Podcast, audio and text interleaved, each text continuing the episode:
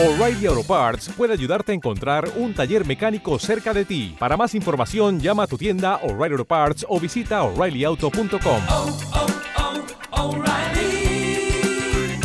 oh, Parts. Me dijeron Me que tenía aseguraron que que estaría ¿Y cómo seguro, pero sigo igual. Vaya, ya estamos otra vez decirnos niños.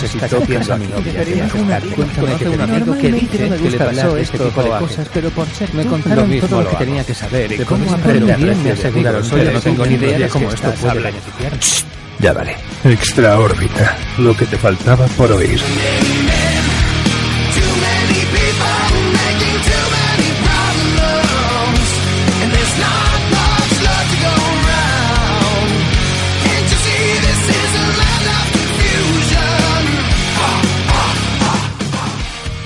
El rol, el rol, el rol, una de esas cositas que la verdad no se pasan mucho por nuestro programa madre, por la órbita Endor, esto es así. También es cierto que no, no sabemos cómo abordarlo, hay es difícil, es difícil. Pero eh, para contar batallitas roleras y para contar experiencias así chulas que se nos ocurran, siempre hay un huequecillo. Así que tengo por aquí a la señorita Elia Miriel Martelo. Hola, buenas. Hola, ¿qué tal? Espero no pifiarla. Pues sí, porque tú er- eres de lanzar unas tiradas en los momentos De clave. mierda. Sí, sí, sí, sí, sí, eres, eres lo peor que me he encontrado yo en asuntos de suerte. Tú no vayas a un casino porque te quedas No, sin no, no. un duro. Señor Jaime Angulo, bienvenido. ¿Qué tal? ¿Cómo estáis? Un placer volver a estar por estos lares. Hoy no hablamos de experiencias de rol en vivo, sino experiencias de mesa, ¿vale? Pe- Pero igual alguna de rol en vivo también se me cuela, ¿eh? Bueno, No lo sé, no tengo nada, no tengo nada preparado, o sea que ya veremos, improvisaremos. señor Ricardo García, ¿qué tal?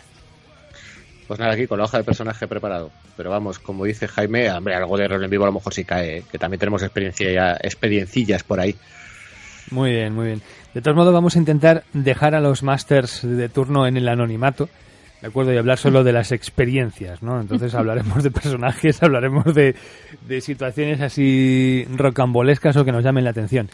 Eh, yo es que no sé, no sé mm, muy bien, sobre todo con, el, con Ricardo y con Jaime, no tengo muy claro cuánto tiempo lleváis vosotros en esto del rol. Yo recuerdo que lo descubrí en la mili. Fue, fíjate, una de esas cosas. O sea, yo en la mili me sirvió para dos cosas solamente: para descubrir Sandman y para descubrir el rol, curiosamente. Así que en una de esas, eh, en uno de esos descubrimientos fue cuando yo empecé. Estoy hablando del año 92, con lo cual, pues desde el 92 hasta ahora echad cuentas. Y ya en el 93 empecé a dirigir yo mis propias partidas, con lo cual, claro, sí es verdad que ha habido años de sequía, porque esto va por oleadas, ¿no? Pero bueno, yo no sé en vuestros casos si, si será distinto. ¿Cómo, ¿Cómo empezasteis vosotros, chicos? Y luego ya lo, le dejamos a Elia para el final, porque es la más novatilla, pero que nos cuente también sus cositas. Jaime, empieza tú, por ejemplo. A ver, pues en mi caso yo empecé, en primer lugar, empecé con el rol muy muy joven y creo que lo contado en algún programa, porque con siete años o algo así, en la piscina, vi a un amigo con un manual de la llamada de Cthulhu que me... Yo simplemente veía los dibujos y tal y veía dadicos y algo me llamó ahí poderosamente la atención.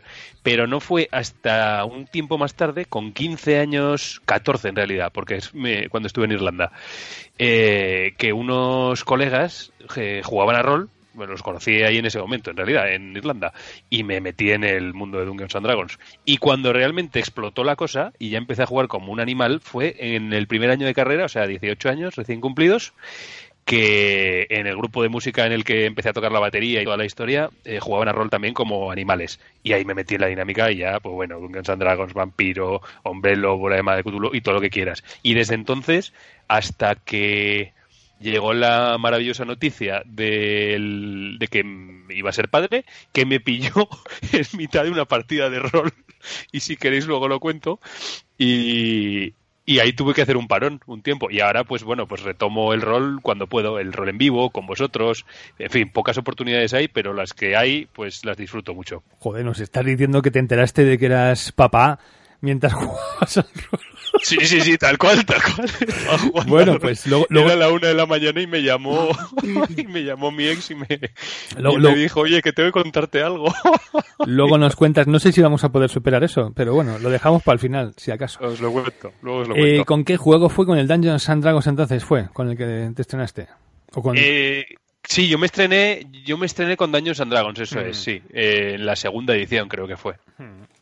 Hostia, la segunda edición, o sea, el que se denominaba Avance Dungeons and Dragons, estamos hablando. Exactamente, el Advanced Dungeons and Dragons, donde el- la fuerza máxima de principio era 18-100, aquella, los percentiles aquellos de fuerza, sí, sí, sí. Bueno, bueno, bueno. Ricardo.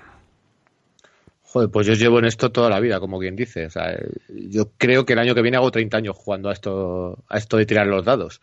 La verdad es que yo tenía un vecino que de repente un día me viene y me dice, oye, que en unas jornadas culturales de mi instituto, eh, de mi colegio, que he probado una cosa que se llama rol, hemos jugado una cosa que se llama D&D, que si te apuntas. Y dije, pues venga, me apunto. Y desde allí hasta aquí, la verdad.